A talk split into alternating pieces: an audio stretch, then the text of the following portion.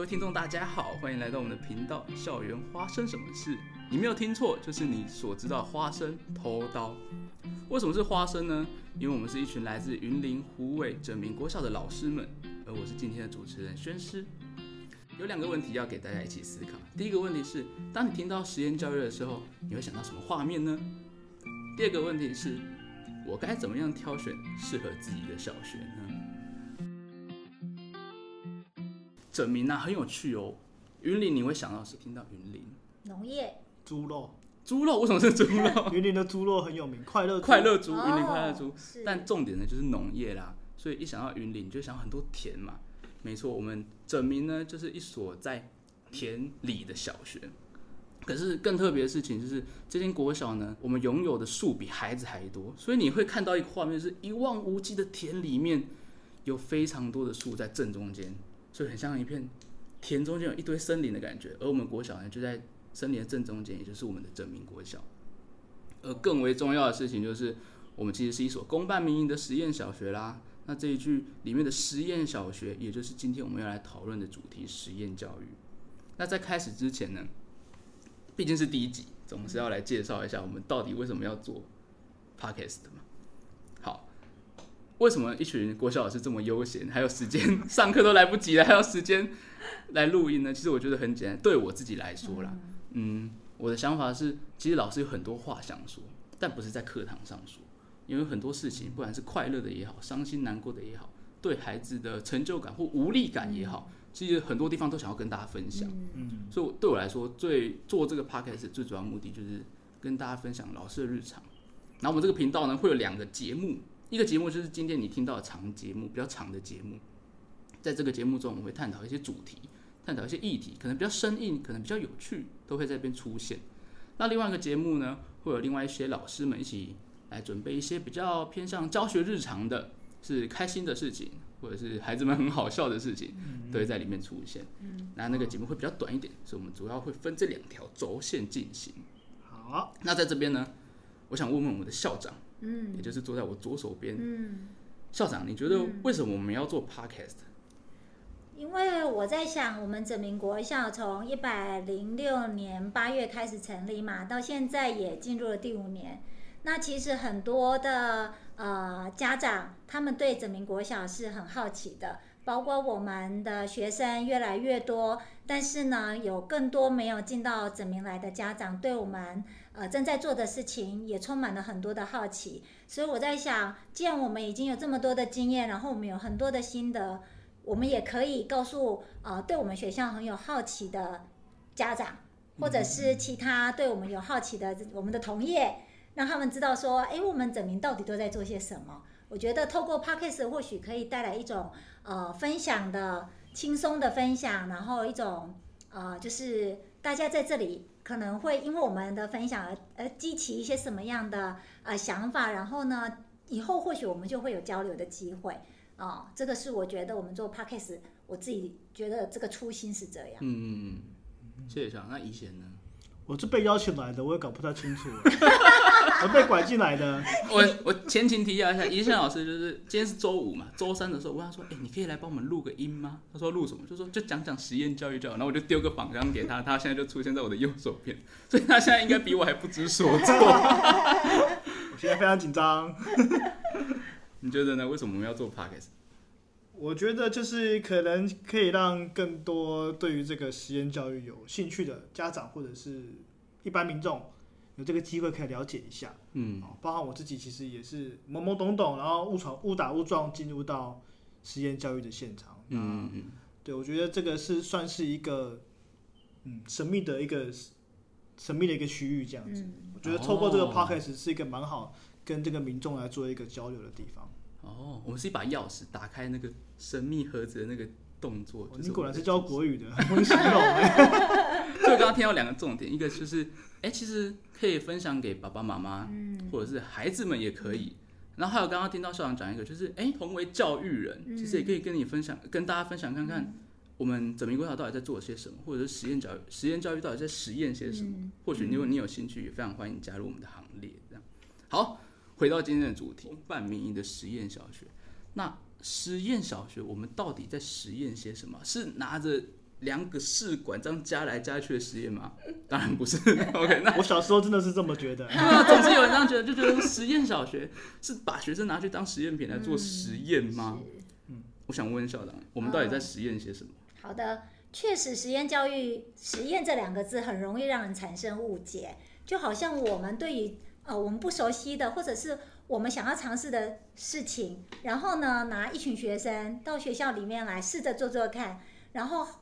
不不清楚他最后的结果是什么，那就这样做。那会让家长会以为说，哎呀，这个学校里面好像我的孩子在这里面不知道会接受到什么样的教育。那是是事实上不能够说这个是实验教育的内涵，因为呢，相对于主流教育来讲，我们走了另外一条不同的教学道路，我们没有很更好的名称来称呼它，所以我们就把它称为实验教育，实际上是区别于主流教育而来的。对，那当然呢，就是实验教育里面它隐含的一个就是创新的一个概念，也就是说，在实验教育里面，我们想要带进去什么样新的创新的理念，什么样新的做法，在这个学校里面我们可以开创什么，这个才是呃，我说实验教育里面比较隐含的一个概念在里面。那实验什么？其实呃，举凡学校的各种制度啦，譬如说，可能一般学校是两个学期。啊，放寒暑假，那我们呢就尝试着把一个一年一个学年的学习呢分成四个学期，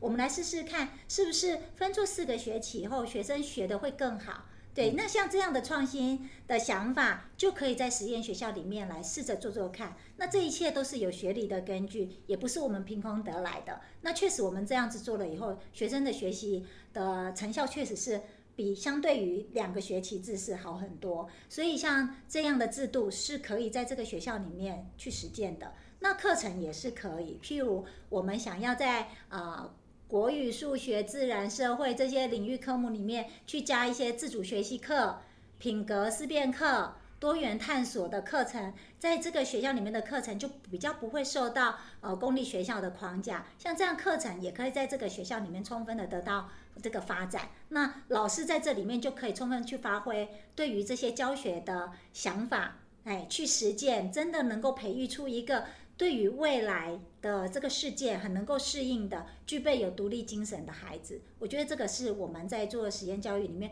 具备有更宽广的空间。这一切都是，我觉得都是很，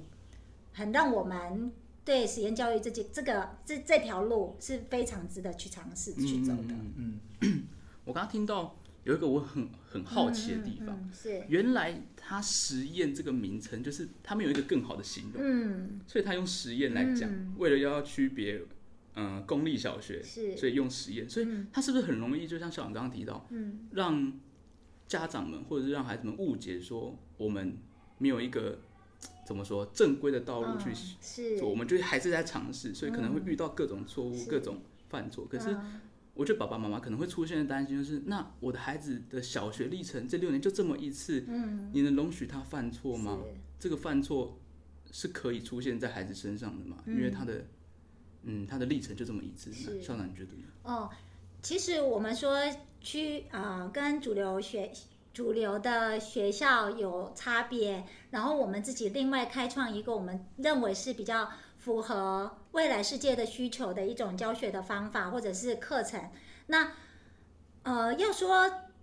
呃这个实验会让家长很担心，其实只要是以学校的形态出现，我们要成为实验教育是基基本上。先决条件就是我们必须对于这个学校提出一个学校经营计划，嗯，所以它不是乱搞的，它其实有很多的课程或者是很多学校的各种的理念都必须要很明确的陈述在我们的学校经营计划书里面，让家长能够透过这样子的一个呃理念的理解，去知道说他的孩子在这个学校会接触到的是什么样的教育，对，所以呢。我们是在概念上面去区分主流跟实验，可是实际上在做教育这件事情上面，我们还是很严谨的。哦，我刚刚听到一个概念，就是并不是我们想做就做，嗯，都是一群人或一群专业的人先把这个目标都先铺好，就学校该怎么走都先哦写好，是，而是再从这些里面再去做一些更多的发挥，更有弹性的空间。对，而不是说今天哦，我们目标 A 做了，觉得不行，我们就立刻改目标 B，立刻改目标 C，是就是嗯这种泛滥型的滚动式修正，是应该不是这样子。没有错。嗯譬如说，像实验教育，现在在台湾有很多不同的实验教育的形态嘛。譬如说像呃华德福啊，或者是呃全人啊，或者是森林小学、种子学院是这些不同的理念的呃学校，他们都可以呃根据他们这样的特定理念来创造一个建立一个那个实验学校。啊、所以其实只是说它相对于主流的不同，嘿，那但是呢，只要是呃家长知道这个学校到底他诉求的是什么，像我们整名就是诉求努力学习、友善待人，百分之四十九的知识跟百分之五十一的品格，所以它仍然有一个特定的理念在。不会是说今天想要做这个，明天想要做哲学，后天想要做科学，然后这个学校的形态就一直在转变当中。其实呢，不管什么都是一种工具。实际上，我们真正要达到的是怎么样能够实际实践我们这样子的教育理念。嗯，了解。其实我很喜欢刚刚校长分享的这一段，因为其实，在之前我们的工作坊里面有提到说，我们我们实验什么，但是我们同时不实验什么，因为有些东西是我们相信的，嗯我们相信的可能是我们的努力学习、友善待人、品格力，嗯所以这个地方我们是不用做实验的，因为那是我们一直相信的东西。嗯所以我觉得实验教育其实很重要，就是那个特定的理念。嗯我们是因为那个特定的理念而存在，然后去成立一所学校，然后我们相信这个理念之后，我们再去做一些教学上的实验、课程上的实验，但是我们的理念是不会去去随便去给他去做一些变化的这样嗯子。嗯嗯，了解。哎，那我这边就有一个好奇，嗯，可是这样说来啊，我们理念很重要，对不对？对，会不会每一间实验小学理念都不同啊？嗯，那这样爸爸妈妈要怎么去挑选？嗯，假设今天我确定我就是要进来实验小学，进来是。这个很创新、很有动能的氛围，那可是每一间实验小学的理念都不同，嗯，有需要先去做认识吗？对于一个新手爸妈，其实我觉得像现在的年轻的父母亲对教育都很重视，所以当孩子长长到要进入国小阶段的时候，其实有很多的家长都会去探听到底。呃，哪些学校是比较适合他的孩子？譬如说，有些可能他的父母亲他会觉得他以前受的教育就是比较填鸭式的，他就不比较不会想要他的孩子继续受这样的教育，他就会去想看看在现在到底有哪些学校他在主张是不同的教育方式，嘿，那他们就会去做研究。其实有很多的杂志都会介绍全台湾目前有多少的实验学校，那么他们各自大概是什么样的属性，那爸爸妈妈就可以参考那个去选择适合孩子的学校。那也有的家长是因为他们可能对于现在就读的公立学校。孩子是不大能适应的，或者是觉得在那样的环境里面学习是没有办法，呃，很开心的，或者是受到一些压抑的，他们也会因为呢，就是接触到哦，现在有很多呃公办民营的学校也好，或者是公立的实验小学也好，也会因为接触到这个，会转而希望说，哎，孩子是不是也可以去尝试接受这样的教育看看？所以现在的父母亲在教育选择权的这个实践上面，其实哎真的是蛮蛮有想法的。嗯嗯嗯，所以嗯，对于爸爸妈妈爸爸妈妈们来说，真的是需要做功课的，是要做功课，嗯，哦不是说哦，有点像那种挑选商品的感觉，喜欢看外表就进来，哦这样会遇到一些困难。哦，是啊，因为有时候，譬如说，他可能像我们整名国小是努力学习、友善待人，他会觉得，哎，这个很好啊，在这里面也可以，就是让孩子不但获得这个知识上的学习，然后也在品格上面有所成长。但是呢，可能他会误以为实验小学就是开心就好，所以呢，在里面快乐学六年呃，快乐学六年。那但是呢，进到学校里面发现，哎，我们的努力学习是很希望孩子能够在学习力上面有所成长，所以相对的呢，父母亲的陪伴呐、或者是在这个我们的作业的这个需要思考的程度上面，其实我们是有要求。那就跟父母亲原先希望说，哎，进来开开心心、快快乐乐的就好，其实就有落差。嗯对，那当然就会变成说，这不符他的期待，跟他原先想要的不同。所以，怎么样能够去了解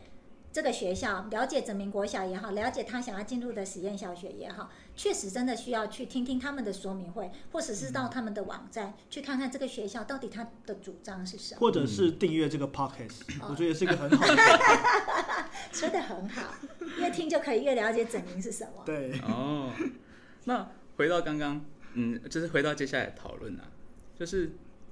右边这位老师呢是一线老师，他很特别的点在于他待过公立国小，也也也待过实验国小，也就是整名国小嘛。那刚刚以前老师有提到，很多爸爸妈妈会以为进来实验小学就是刚刚是什么快快乐乐玩学六年快乐学六年，然后大学再由你玩四年，所以总共可以玩一个十年。所以实验国小的课程上真的是如我们想象的快乐玩六年吗？还是那它跟公立国小有什么不同？实验国小的快乐，那反之公立国小就是比较不快乐吗？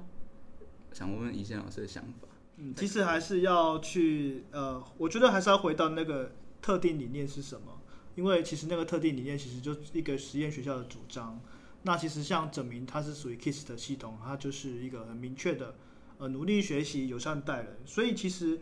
我我认为并并不是不不一定说就是快乐学六年了，应该是说，当然孩子在上学是很快乐，但是他还是必须要有一个知识学习的一个基础这样子。嗯，那只是说透过在课程上，我们可能有更有弹性的一个部分，因为因为其实实验教育它可以不受课纲的限制，所以说在师资啦、地点或者是上课的时间结束，我们都可以做一个有弹性的调整。那这个部分的话，就是一个实验教育根据它的这个特定理念，然后来发展出来的一个内容。哦，哎、可是如果我以爸爸妈妈的立场来想啊，就是实验教育不受课纲的影的那个框架嘛，嗯，那会不会就是老师们没有跟着课纲走，反而放飞自我？哦会有这种会有这种担忧吗？我现在想到，我第一个担心的事情是这样，我们很期待它有创新嘛，呃、更多不同的学习，对，那会不会有那种 比较不好的发展？嗯。有可能吗？了解。其实呢，在我们整明刚开始啊，就是成立的时候，我们有办招生说明会嘛。那时候家长最常问到的问题就是说，那这样子的话，在学校里面证明没有受一零八课纲的限制啦，嗯那我们有没有用教科书？那如果呃没有老师的上法不一样，那他到国中能够衔接吗？嗯嘿，这些的问题就是回应到刚才孝轩说的，家长会不会很担心说，那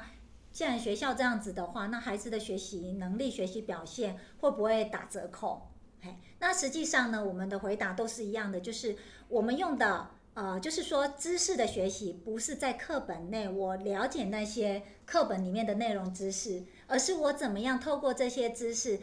学到学习的策略、学习的方法，然后把这些知识呢能够自己去应用出来。应用出来的这些能力，它是可以带着走的。嗯也就是说，我现在在课堂里面学到这些，我知道这些内容是什么。假设我真的有不知道的地方，我也知道我学过什么，去上网去找资料，或者是找其他的人去得到这些内容知识。但是真正的能够到国中去，还是可以运用的是，我在这里学会了可能做笔记的策略，或者是搜寻整理资讯的能力。然后呢，或者是在这里面跟其他的呃伙伴讨论、跟同学讨论的能力，这些到国中反而可以帮助他更能够理解国中这些深奥的学科知识。对，其实我反过来说，在国小如果我们只学课本的内容，对，到国中去，他可能也不一定能够应付那么。比较越来越深的课本的内容，嗯因为他没有学到一个学习的方法，他没有学到一个思考的方法。可是，在证明我们要着重的不在于背诵那些知识，而是怎么样能够运用这些知识，能够因为要学这些知识，学到学习的方法。那这些东西是不会忘记的，所以到国中的时候，他反而可以运用这些能力去处理这些比较难的知识。所以反过来，我都会跟家长讲说，不用担心，其实当你学到能力，你是不会忘记的。可是我现在反问你，你以前国中学了什么，你会记得吗？其实是不会记得的。嗯，对，所以我自己会觉得，我们虽然没有照着课纲走，可是呢，关于学生的能力的培养，我们会高于，就是说我们有信心是可以高于课纲里面学生的学习表现。哦，嗯，其实这也有一也是有回应到课纲，因为一零八课纲的目标就是成为终身学习者嘛，啊，就是。我们要让孩子成为一位终身学习者，所以他要带走的不是那些知识点，并不是说知识不重要，是。毕竟我们也是有强调四十九的知识力，嗯嗯而是那些更能带着走的能力，比如对说刚刚校长提到，呃，笔记策略，嗯。呃，沟通合作、嗯。团队合作等等这些内嗯嗯内容，嗯。是对于这位孩子来说，上了国中、上了高中，甚至出了社会，更为重要的事情。没有错。嗯，然后我自己在想，就是说，所谓的我们可以突破一零八课纲的这些限制，有一部分也在于结束的部分。因为呢，像我们结束是什么的结束？啊、就是譬如说，我们现在一年级的小朋友，如果在一般公立学校，他可能是礼拜四上整天，可是呢，其他都是上半天。哦，其他的时间都上半天。可是呢，在我们整名，就我们从一年级，从第一年啊，是让他们全部都上整天，然后到现在才调整到礼拜五上半天，但其他都还是上整天。嗯，那我们的其实我们是回应到我们的理念，因为我们如果要培养孩子品格这件事情很重要。我们希望他能够长时间的在学校里面，透过学校的这些教学，或者是透过在学校里面不断的沉浸式的学习，让他能够在品格的部分能够得到很长时间的培养。所以我们才要让学生在学校里面留那么长的时间。嘿，所以我们突破的是，像一零八课纲它就有规定，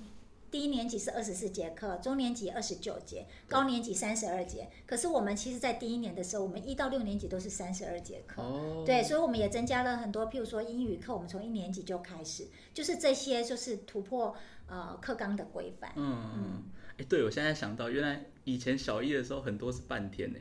对啊，像来整名不知不觉就哎，就几习惯乎大家都是待整整天。天，太久脱离。对，都没有想到哎。是啊，那我想问问怡贤老师，那你觉得啊，在实验小学跟公立小学，刚刚谈的是课程嘛？嗯。那同事们呢？你觉得老师在动能上有差别吗？我们很常听到很多老师啊，就是在公立小学啊那种比较资深的，嗯就是有种待退心态，他不管你哦孩子教的好不好，反正他就是等退休。当然不乐见啊，这种状况不乐见。我们还是希望每一位接手的孩子都能遇到他的生命中的贵人。嗯，那嗯嗯一线你觉得呢？公立小学跟实验小学教师动能有什么不同的地方吗？或者是相同的地方也 OK？好，我我觉得说，因为其实在一个特定理念的一个主张之下，其实这个学校实验教育里面学校的老师应该都是都是因为这个特定理念聚在一起，嗯，然后成为这个老师的部分。所以其实，嗯，我认为说在当然个人，如果说以个人来说，当然有有的公立老学校老师也是非常优秀的，当然的，但当然，就是当然一定是不诶、一定是这样子的嘛。但是就是说，在一个团队上面的一个打造上，我觉得是一个不一样的一个看见啊。因为当我们一群特定理念的人聚在一起的时候，真的很很容易发挥这个一加一大于二的效果，嗯就是统合众效的部分。因为我们大家都是有相同的理念，然后二十几个人都有一一样的理念聚集在一起，然后做经营一所学校，呃，联合家长、联合学生的力量，我觉得这是我在公立学校比较没有办法看见的。在公立学校给我的感觉会是，有些老师非常优秀，但他可能会变成是单打独斗，哦，但他可能没有办法联合他的老老师们一起做一些不一样的事情，可能非常困难，因为大家可能有不同各自的主张。对对，但是在在实验教育里面，因为大家是相同理念，所以很容易串联在一起。在整明啊，我是一位初任教师。嗯，以前刚刚讲到这个，让我很有感，就是在整明呢，我们会有放学的时候，老师们要开会，而开会呢，有很大一部分的时间就是会讨论这你有遇到什么样的困难，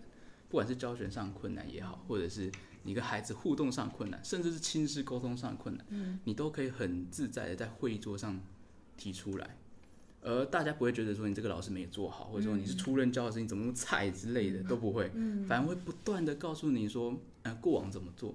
那现在你可以怎么做，那未来你要怎么做才可以预防这种事情再发生？其实我觉得这就是我来到整名之后能体会到的一个很有团队向心力的一个地方，是就不会去比较，反而是愿意更伸出援手去支持你。嗯嗯，这是我觉得身为初任教师，没错，我就是还有教学支持到你。有支持到你？我就是一位教学还不到半年的小菜鸟啊，旁边坐了两位大咖。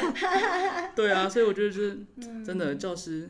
嗯，在教学上或许每个人有不同的方法，嗯但可是，在伙伴、同事的互动上，真的是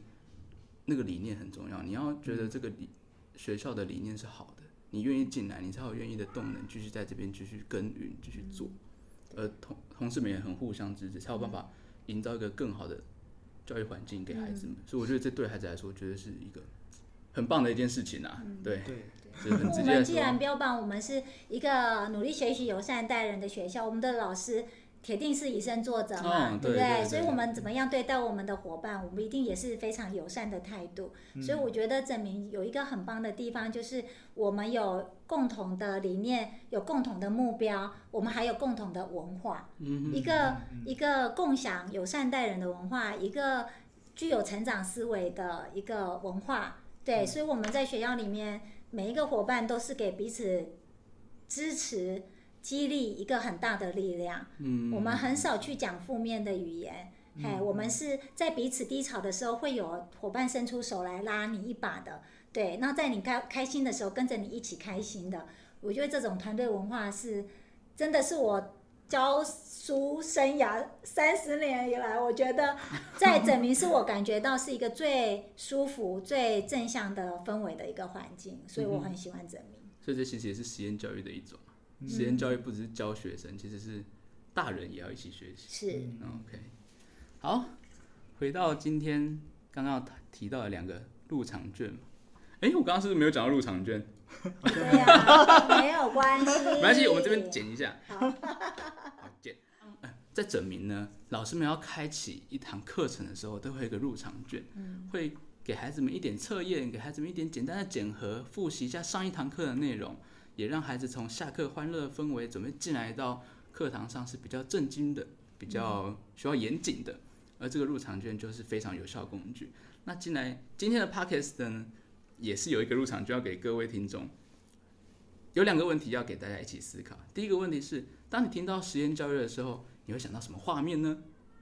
第二个问题是，我该怎么样挑选适合自己的小学呢？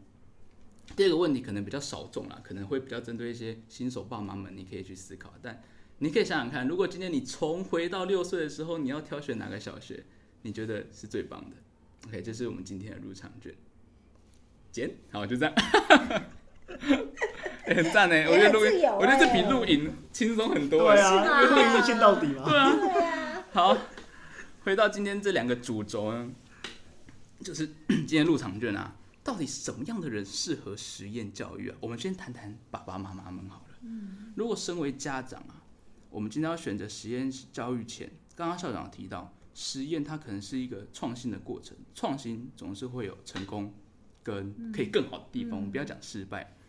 嗯，有可以更好的地方。那家长在选择实验教育前，我们他我们要做好什么样的准备才好？不管是心理上的准备，或者是知识上的准备，像刚刚有提到，就是我们要先做功课，先理解这间实验小学它的理念，它的教学理念是什么。那还有什么可以更多可以提供给爸爸妈妈们的？我自己觉得，就是父母亲如果有想要就是接触实验教育，或者让孩子进入实验教育的学校，呃，比较重要的就是那个心态上的开放，因为呢。其实我们在实验学校里面做很多课程的尝试，或者是教学的尝试，都不不一定是跟爸爸妈妈以前接受的教育是一样的嘛。对，那你会选择实验教育，表示其实你有这样开放的心态来接受这种不同的教学法。但是如果因为这样不同的教学法，让你觉得你好像很难理解，或者是对于这个孩子没有很快的展现在他的学习成绩上面的时候，这时候就是要有一些开放的心态去等待，要有耐心、有弹性的去等待，因为不同的我们不同于。呃，传统的学校是我们马上要孩子背诵，然后得到分数，它是一个速成。可是对我们来讲，在这个学校里面，我们想要试验的是怎么样用更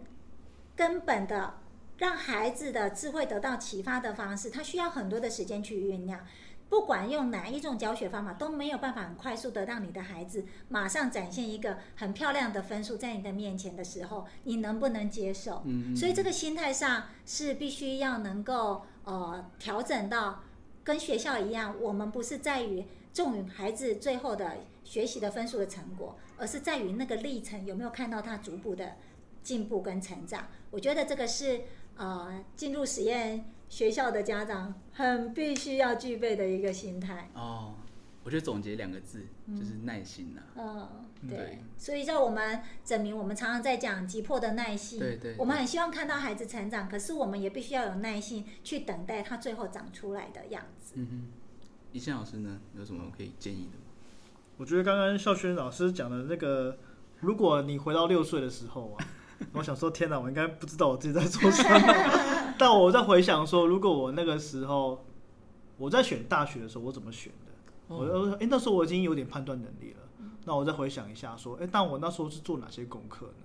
那我想到说，其实那个时候我做两件事情。我第一个就是我去看一下课表，我想要了解一下这个学校或这个科系的时候，我去看看他的课表，到底这个学校是怎么上课的。对。然后大概会怎么样分配他的时间，我就可以掌握说，哦，那这个学校他应该的学校生活应该是长什么样子？我觉得这可能可以给新手爸妈做一个很不错的参考的依据啊。那第二个，我觉得是可以参考他的评量，他怎么样去设计他的评量？因为我们都知道，在学校里面都是教什么就考什么，对对。所以说，参考他的评量的方式，也可以是一个很好的作为一个参考的依据。哦，哎，我没有想到可以参考评量这个方式，哎。对，的确哦，从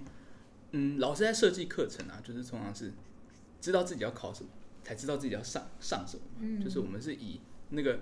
评量检核的目标来做教学，那就是我们的教学目标。对，所以其实爸爸妈妈可以也运用这种方法，就可以看这个学校到底都在评量些什么，到底都考些什么。嗯，嗯，有符合你想象的样子吗？我觉得这是真的是一个很不错的建议。嗯，哦，感谢叶贤老师。嗯，我想补充的就是另外一个，就是要进入实验学校前见呢，就是说跟一般学校不同的是，通常我们会把孩子送到学校，就会觉得教育好像就是学校的工作，回来我只要负责检查，呃，孩子功课做完了没有，或者是联络部签名，对，确认一下，哦，好，那就结束了。可是，在一般实验学校里面，他们很需要的就是很多家长的陪伴。嗯，所以呢，像整明就很希望呢，是家长是陪着孩子一起学习成长。所以我们很多的回家功课，包括我们的联络部叫品格联络部，都是很希望家长陪着孩子一起去讨论里面的品格行为怎么去书写，或者在作业的部分怎么样能够去协助孩子在这里面做一些思考的任务。嘿，所以需要爸爸妈妈比较多的时间。我觉得，如果说今天如果我们希望孩子真的能够扎扎实实的在国小的阶段，能够在不管是在学习的态度上面，或者是在呃学习的知识层面上面都能够得到成长的话，我觉得父母亲跟家学校一起合作，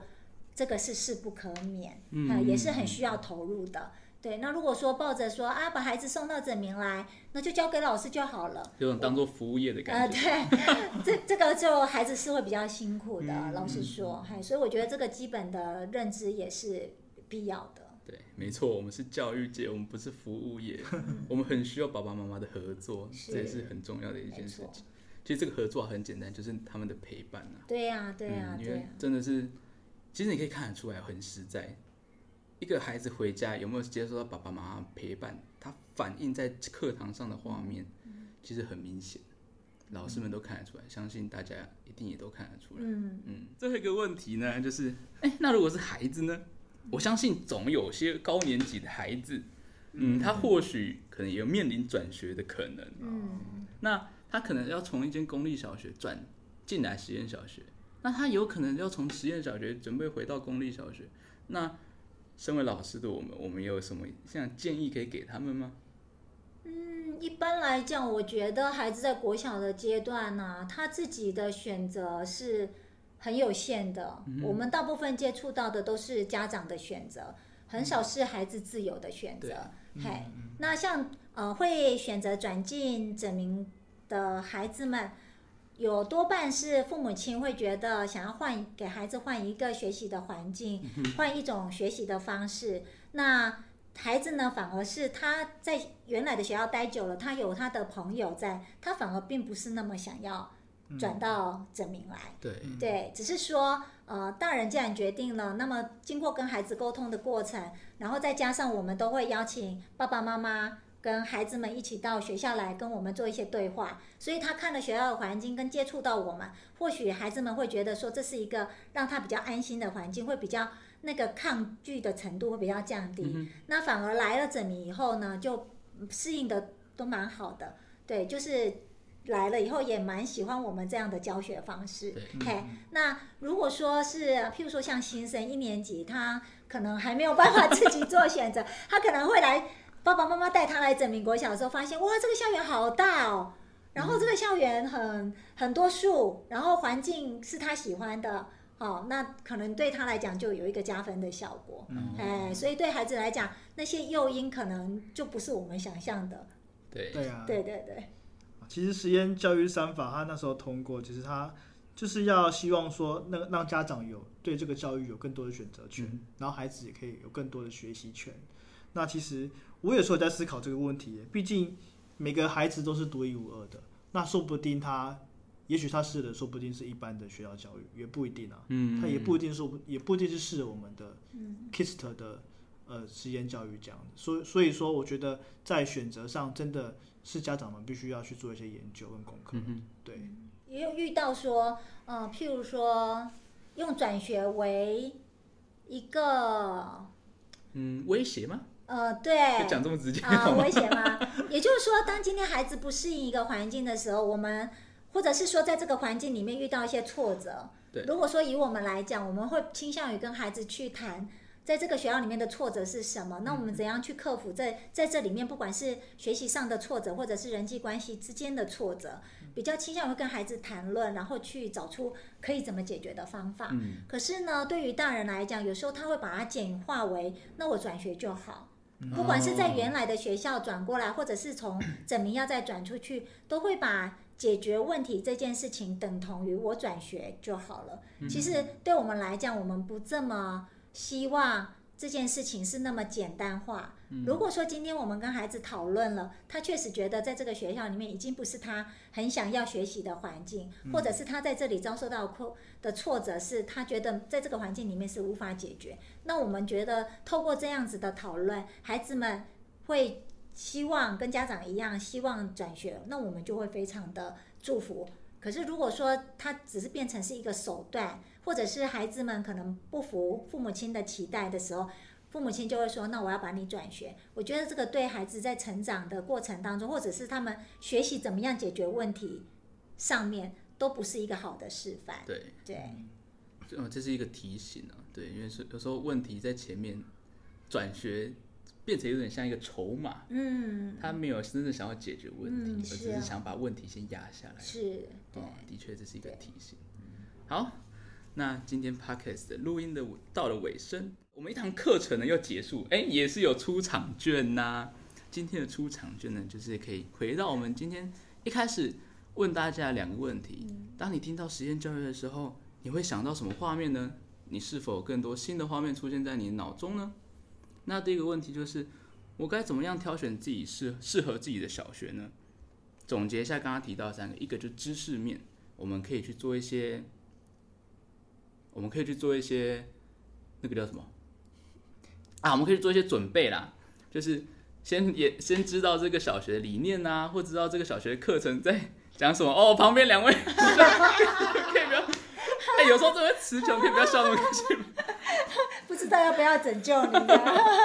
相信我自己可以做做得到，就是做一些知识面准备，比如说先研究这个国小的理念。或者是说，先看看这个国小的课表大家上什么，还有一些老师提到，我们可以从评量来看这国小，嗯，这间小学的课程比较倾向什么样的内容，想带给孩子一样什么样的教学，然后在心态层面就是两个，一个就是我们需要跟亲师的合作，你愿意加入老师们的教学，跟着孩跟着老师一起教学，跟着老师一起陪伴孩子，还有第二件事情就是耐心，嗯，就是要准备好这两个心态，一个是合作，一个就是耐心。嗯，